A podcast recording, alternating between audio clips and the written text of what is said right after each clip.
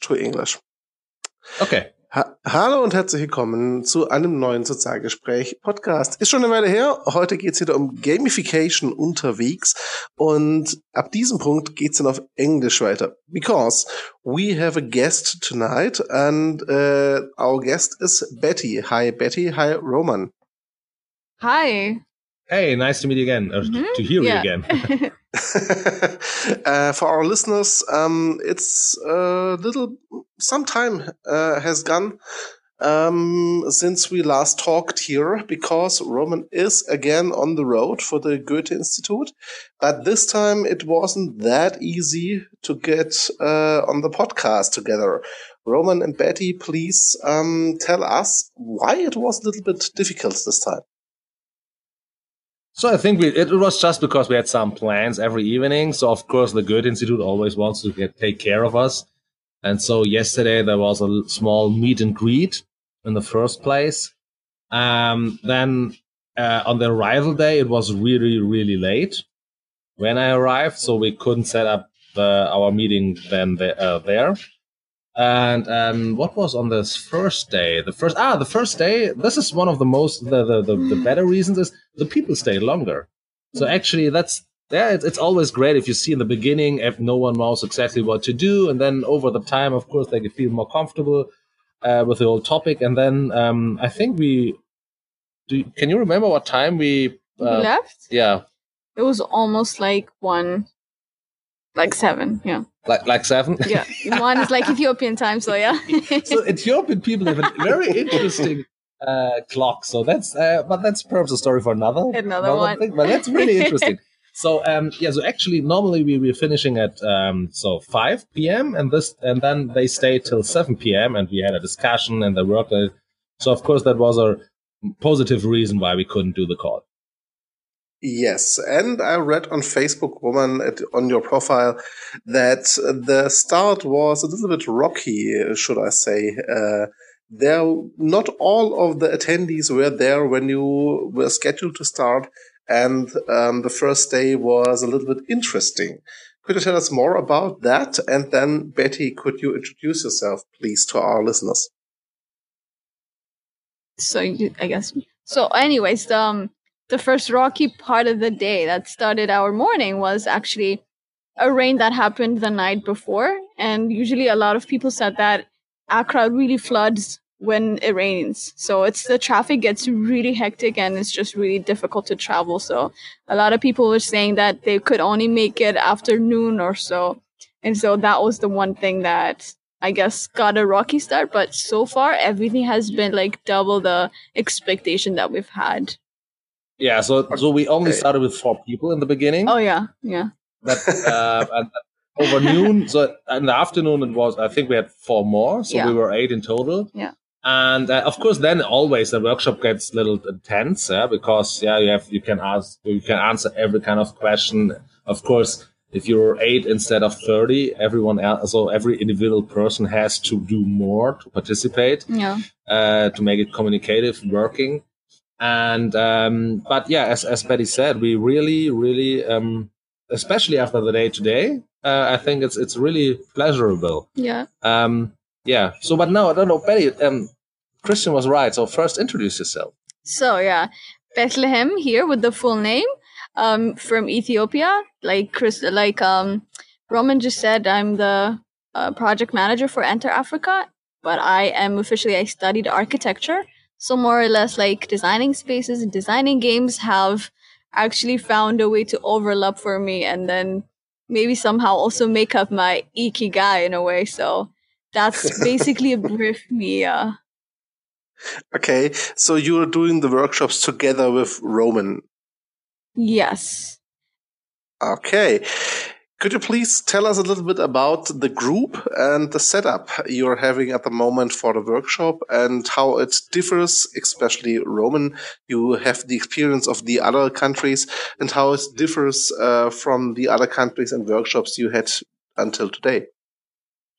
Yeah, so one of the most actually things that we didn't plan, but we're actually learning every time is that we need to actually improvise the workshop as it fits with the the kind of countries that we're going to. So every time you have to adapt to actually the kinds of people that are coming. So a culture is really different, and this is the proof that it gives us like right to our faces. So yeah, but it has been fun also. But um, for the setup, usually what we do is um, for the first days is like the big introductions about games and everything. But then the second day we start about thinking how we actually go deeper into making these ideas fall into the reality based um, platforms that we have. And we think about that in Roman and on the other side, Christoph, Christoph Deeg.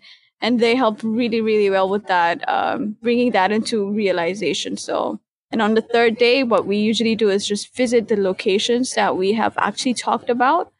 And we try to uh, help the participants or guide the participants to make um, to make a journey of the game that they want to play or they want to create on those locations. And on the fourth day, it's usually about finalizing everything and then preparing for the next months to come to finalize the game.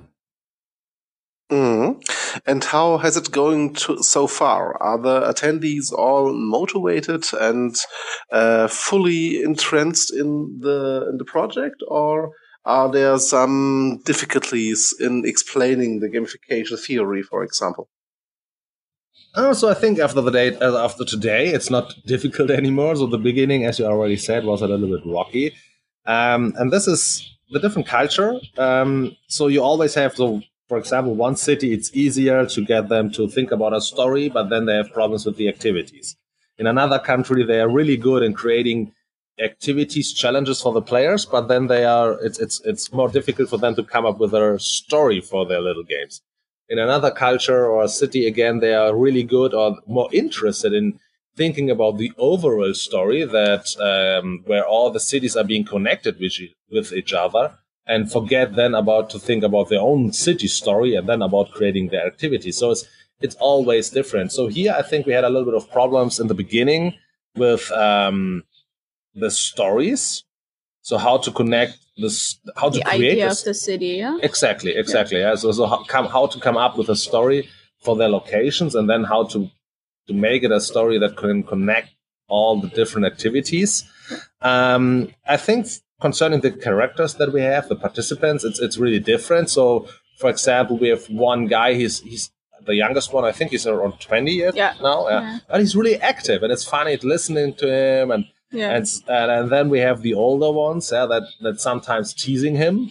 But I think he's pretty good in yeah. in, in defending himself, so it's um, so no problem for him. Then we have someone who is doing already who is uh, organizing game jams and all that kind of stuff. So he has, of course, he's, he's it's easier for him to think from the perspective of a game designer. And um, Yeah. what so a funny thing, to be honest, for my part, is that the, the people here in Ghana they are speaking really, really quietly, right? So like how, yeah, like hushed tones and yeah. It's a bit difficult to actually hear what everybody's saying and you have to motivate them to like be a bit of an extrovert every time. yeah, exactly. So Okay. that's that's totally different for um, compared to the other culture that we have experienced so far. Mm. And what is the motivation of the participants? Why are they engaging in this project and what are their affinity for gamification and the whole theme of the project? Uh, actually, that's that's an interesting question with this group because, of course, we have the guy who's organizing game jams, so everything that's con- connected with games and helps him to promote the the game industry is interesting for him. So this is why he partici- participated. Then we have an artist with us, and he said that, um, of course, he loves to get people to think about something or to to to to express himself, and so to entertain people. And so that was was some kind of he has no really idea what gamification is, but he thought about okay, if you use gamification and cities, so it's about it's uh, their Yeah. uh, the people living in the cities, so it's about communities. Oh, okay, it could be interesting for me. Yeah. Even like as the field is like really new, it's not that a lot of people know what they're exactly going to do with the workshop that, that, that they apply.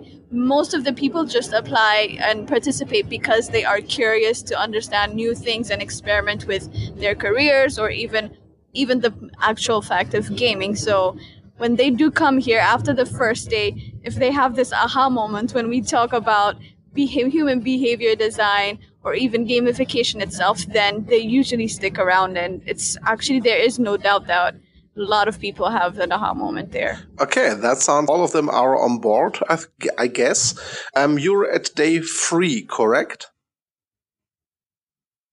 Okay, that means Yeah. that you were already in the city or you're going to the city tomorrow. No, we just came back, so we have been already. Okay. Um, how did that go? Because I remember in the other countries and cities, Roman, it was a little bit of a challenge to get to every group, to get to every location, uh, to adapt to the location. How was it in Ghana? What did you experience there? Are the participants there flexible or was it a problem? Oh, actually, here was pretty nice. So we had the advantage that we put all of them in one bus, and then we we took everyone to every location, so we were always together. Um, Nice. Of course, that was an advantage um, uh, compared to one or the other city where we where every group went by by themselves. Um, the locations were pretty nice because it was right in the center of the city. We visited two marketplaces, and so we were right in the middle of some kind of yeah Mhm. community. Uh, so the community was there. There were a lot of crowd, and that was interesting for us. Um, so we, we and and then um, for example at the first place we went where we so the first location where we went to um, we we followed the the team when they were trying to go through the, through all of their journeys, and so we yeah could participate a little bit. Um, then we had an amazing lunchtime. Oh, yeah. the restaurant was amazing. Um, so it was really a very nice location, and we had great iced tea yeah. actually, Mhm. and um, great Yeah. food also. Chicken, and I, I tried um, fried bananas, very good. Mm. um, so that was pretty pretty fine. And then the last the last uh, location was already um, on the way back Yeah. to to the Goethe Institute. So it, it was pretty. Yeah, so we were here on time. That was actually Mhm. either where we were in other cities we were um, we were back earlier so around 3 p.m sometimes and then we of course had some time left to already get started and in the in, in two other cities we were really late Yeah. and so this is the first time that we made it perfectly on time Yeah, but also it also helped that they were also they also had what they knew they wanted to do in the locations already before. So they were thinking about what they wanted to do and when they got there. So it was just about collecting more ideas. Yeah. Okay. So, Betty, you're the project manager in Ghana. Um, what other regions do you um, support in this project, and how did you find your way to the project? I guess it's not commonplace to deal with gamification and the Goethe Institute in Ghana. Yeah, but so the main location or where I'm based at is Ethiopia. So the capital city of Addis, which is the Mhm. Goethe Institute of Addis Ababa, is where I am based. And so it's not specifically Ghana, but so what we do Okay. is just um, the Goethe Institute has branches all over the sub-Saharan country, which we are visiting to. So the Goethe Institutes help provide almost all the infrastructure that we need for the workshop to happen. If that's what you were asking. Yes, that's what I'm asking. And my second question was, how did you find the contact or your way to the Goethe Institute? What is your backstory? How you got in touch with Goethe Institute and in this job? Oh, okay. So perfectly awesomely. j- It's just I got in touch with them the first time with through a workshop, like a participant, just like the participants we are actually hosting right now. So my first workshop with gamification was with Christoph Deeg, and afterwards we couldn't stay away from the idea. So me and a couple of people and one other guy um, from Ethiopia again, um, Dagmawi, who's with me on in this, also a project manager and then we just got uh, some funding for it and um, using also the Goethe Institute. And then this project was like on the way. So there were some ideas floating around, and Enter Africa happened. And so me and Dagmawi were the ones that uh, were in the place position to actually be chosen for this. And um, and so that just happened like that. Oh, okay. That sounds cool. For our listeners, a quick reminder Dagmawi was the project manager of the last few countries Roman went to, and we mentioned him a few times here in the podcast. Um, one question for both of you. You are yeah. going to transfer the ideas tomorrow in the app. What do you expect? Do you expect uh, a few surprises for the teams and for the participants, or do you expect a smooth sailing and a smooth uh, transfer of the ideas in the app? Well, because this is going to be their first-hand experience with uh, the platform Espoto, then for sure there would be some trial and errors that they need to go through to actually master it. But there's a lot more participants that are curious about what they can do even in the back door of the app. So yes, surprises will happen, but it wouldn't be as difficult because there's a lot of software um, people as, as a background. Okay. Roman? Yeah, nothing to add. So the, the, normally, like like we already have experience in the other countries, um, by by by have by have so yes they have to sit down and then step by step have to put in the story the task the feedback that the people are getting the players positive or negative feedback of course it helps all uh, the whole team to think about the whole story again and to think through the whole journey again and so um and then of course they will, will they will use the opportunity to give their little game to another group and so they will get the feedback from the group okay, I don't know exactly what you wanna what you want me to do here, and where I don't know exactly what where I can find the information that you want me to put into the place. So um, the, it's it's like let's it's like if you put something into practice for the first time, of course you get the feedback of reality, and this is what will happen tomorrow. And the beginning, they will spend a lot of time normally to to put the first kind of activity and information story into the place.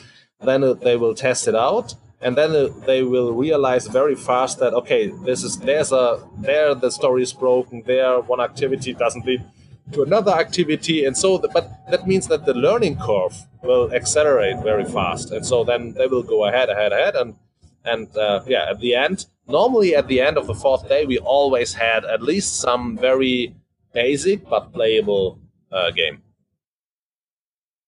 Okay, since you both have a time limit and we are nearing this time limit, um, and I don't know if we can arrange a podcast tomorrow, I have one final question for both of you. Um, a question Roman is familiar with and Betty will hear for the first time, I hope. Um, what impact do you expect from this project in Ghana? What do you think will this have a long-term consequences, or what do you think will the participants take from it and make with um, it in the future?